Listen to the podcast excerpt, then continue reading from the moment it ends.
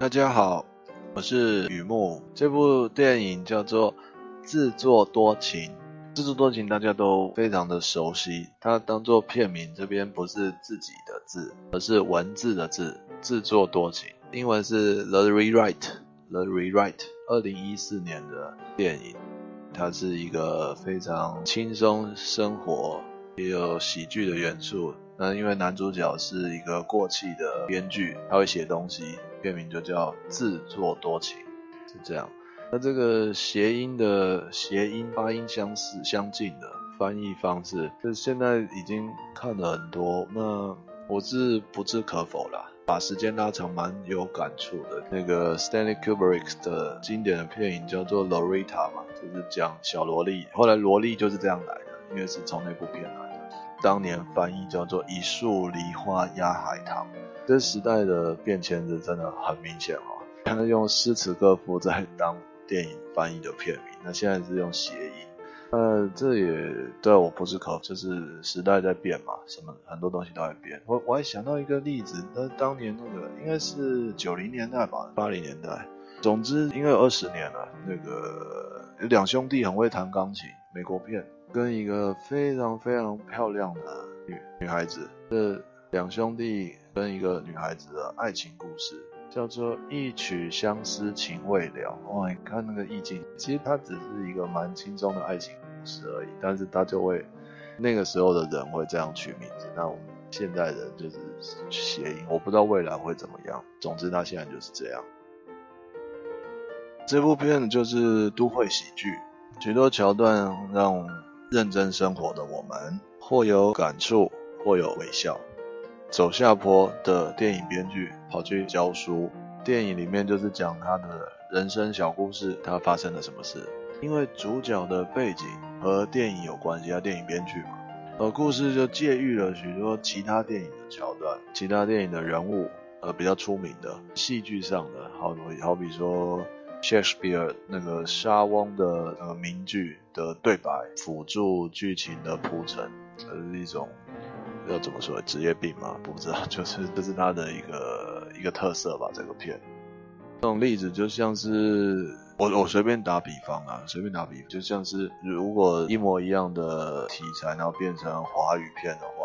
那这个电影编剧可能他很熟悉琼瑶老师的作品，所以他在他的生活、他的人生的时候，就如果他被他太太被他太太冤枉了，被他太太骂，或者被他太太我不知道误会，他受到委屈，然后他就对他太太说：“你现在伤害的是我肉做的心啊！”会借用这种方式来达到某种幽默感。文字工作者，或是教育工作者，或是这方面知知识渊博的、资讯渊博的朋友。观赏这种片会觉得，因为它很多旁征博引嘛，会会觉得很传神，或或觉得更好笑。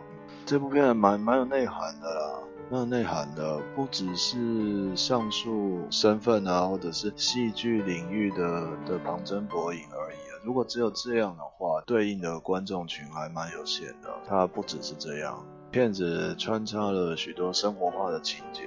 好比说和不同观念的同事一起工作、一起相处啊，呃，以及遇到生活观很相近或者是不一样的怎么相处呢？男主角是一个编剧，是一个作家，看事情的观点就是跟一般人不太一样，比较有特色，比较有个人特质，呃，所以他的种种反应就是这部片吸引人的地方。对我来说，这部片呢有一核心的想法：想做的事情永远别怕太晚开始，想做的事情永远都不会太迟，永远都不要担心太晚开始。顺着故事发展，这个想法就是在电影里面越来越明显，越来越强化。听起来好像是说换工作，你知道换工作的那个感觉。如果你心里面有个梦，那机会来了也好。你就把握机会没有来，那你就创造机会。只要是你想做，永远都别怕太晚开始。来这个味道，嗯，不止如此而已。举个例子哦，男主角工作的地方是一个大学，他尝试跟学校的高层求情，因为他出包了，所以他求情。那段戏就很打动我。一个人哦，在岁月里面会养成许多价值观嘛，但是也会在相同的生活岁月里面被迫、不得已、不得不去做一些自己都觉得不太看好的事情，但是不得不去做。姑且不论做成功还是做失败，不论成败，从做的过程当中想通了一些事情，产生新的生活态度，也许是更健康的生活态度。那就是很宝贵的人生体验。怎么怎么讲？我我很想开一间店，然后卖衣服，因为我觉得有一些衣服真的很棒，应该要让大家知道。可是我没有办法一开始就这样做，所以我先去，但是我又很喜欢衣服，我先去做一些我自己都不看好的事情。好比说我先去打工，我不会说打工不好的意思，不是这意思，我是指我先去打工，我先累积一些经验，不然我不知道怎么样把衣服卖给别人。哦，那那累积经验，那我去那店，我发现这那可能是连锁通路店，可能是就是已经很知名的服饰品牌店，我不晓得。但是有一些衣服，我就觉得它不是很好看，可是我必须要把它卖掉，你知道，就是会累积去做一些自己都不太看好，有些不得已的事情，因为我在这里上班嘛。但是可以从这个过程当中产生。新的生活态度，说不定我自己不喜欢这样衣服，但是有的人他喜欢这样的衣服，我可以把这样的东西透过我这样的一个桥梁带给一个需要这样衣服的人，哎，其实这也是一个新的生活态，从工作上面得到的，而且甚至它更健康，就就是我我想这电影也是有这个味道在里面，蛮不错的。喜欢的朋友也会感兴趣。另外一个也是喜剧，叫做《情迷包法利》，我的网站有介绍。一个插播，一个题外话，有兴趣的话可以。《情迷包法利》它是 Madame Bovary，就是包法利夫人的一种改编时装比现代版的很搞笑的法国片。回到自作多情，写了一些观后感和大家分享。很清楚哪些是自己不愿意做的事情，而且不记得做过多少这样的事情，那也就活了好一阵子。那大概也会继续这样下去，不为其他，只为生活。生活是一条单行道，庆幸的是它有岔路可以转弯。这讲有点玄哦。做什么都不会太迟，我打上一个问号，小小的问号。做什么都不会太迟吗？真的吗？男主角一度认为啊，生活中有所谓太迟了。我自己也也一度了，一度和男主角的想法一模一样。选择是选择，有过错过都是选择，过了就是过了，迟了就是迟了。我十八岁那一年，我我不要讲十八，我十二岁那一年好了，我没有进去田径队。我现在是四十二岁这一年，然后我还要想去报什么什么铁人三项。我觉得那是一种兴趣了，是没办法变成职业了，因为太晚了，晚了就是晚了，而且晚了晚了有点有点晚太久，就是那个那个味道。男主角捍卫这个想法，他反而认为做什么都不会太迟，这样想法的人太乐观了，太太乐天了。尤其有乐观主义者的这种刺耳的论调，生活中不管做什么，永远都不会太迟，他实在是受不了。男主角实在是受不了这种看法，而且他说的比较。比较详细一些，做什么都不会太迟。也许对特定情况来说，是真的不会太迟。不是所有事情都不会太迟。举例来说，三十岁那一年，自己出现了创业的机会，虽然没有实现，没有去做，没有实践，但是接下来的十年，不断的累积资讯、累积经验、累积工作什么，充实自己，增加创业的筹码。到了四十岁那一年，机会再度出现的时候，这个情况来说，选择四十岁创业，把握机会不算太迟。但是相对的来说，这十年来，因为三十岁那一年出现创业的机会，没有去做，没有实现，而接下来的十年再也不去想任何跟创业有关的事情，甚至就是就是浑噩度日，你知道，就是我不是说他的生活。糟糕了，这就是反正创业跟我一点关系都没有了。等到四十岁的时候，机会再度出现，那个时候告诉自己做什么都不会太迟。看在别人眼里，用乐观来形容还是太很客气的说法，而且太天真了吧？这是他比较进一步的去去这样分析。他演到这里的时候，我的内心是有点动摇了。动摇什么呢？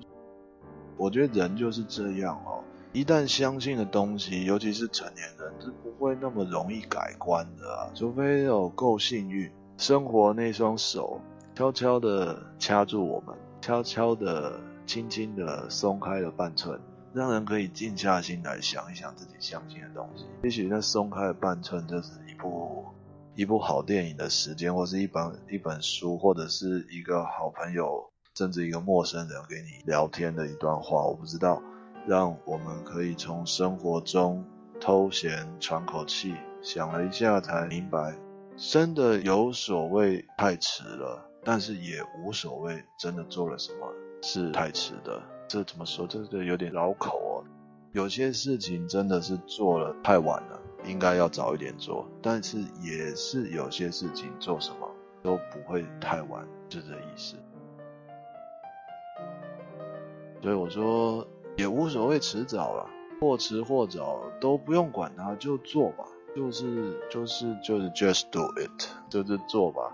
男主角的观念，他没有对也没有错，他就是一个观念而已。跟这个观念对立的，也不能说就是太过乐观的那种无可救药的乐观主义。其实也也不是这样的，一个是比较现实、比较务实，另外一个是比较理想 （realistic） 和 idealist 这种对立。嗯，也不是那么对立了，就是一个是这样，一个是那样。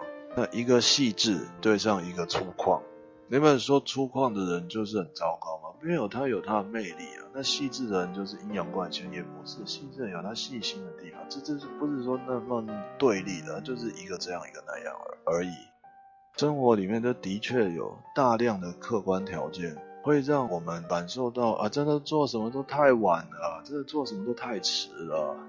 而自己本身呢，也。